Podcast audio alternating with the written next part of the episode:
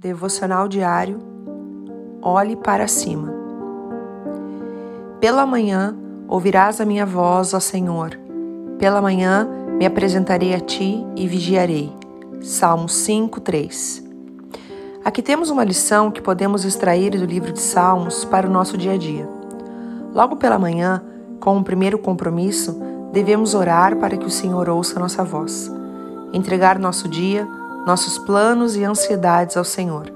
E vigiar, que é um termo bem amplo, já que alguém que vigia é alguém que está atento e não é descuidado.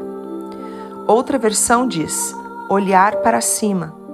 E que diferença faz quando, ao acordar, primeiro olharmos para o Senhor ao invés de olharmos para as circunstâncias?